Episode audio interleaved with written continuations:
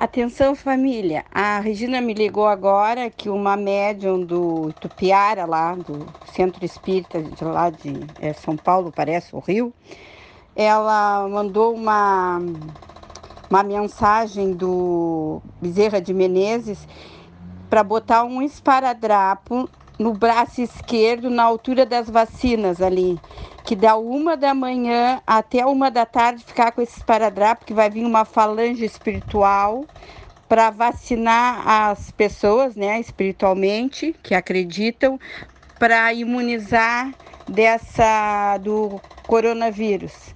Então, dá o nome tudo dela ali. A Regina não conseguiu repassar para nós, aí ela me ligou para pedir para repassar.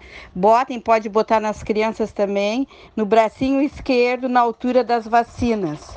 E deixe até amanhã, a uma hora da tarde. Da uma da manhã, pode botar meia-noite, não tem problema. Ficar 12 horas que essa falange vai passar, do Bezerra de Menezes, vim vacinando espiritualmente as pessoas para imunizar do coronavírus. Repassem para os conhecidos que têm fé e que acreditam e vamos acreditar, né, gente? Para que a gente fique imunizado disso aí. Com fé, fé move montanhas, então é o que nos resta agora.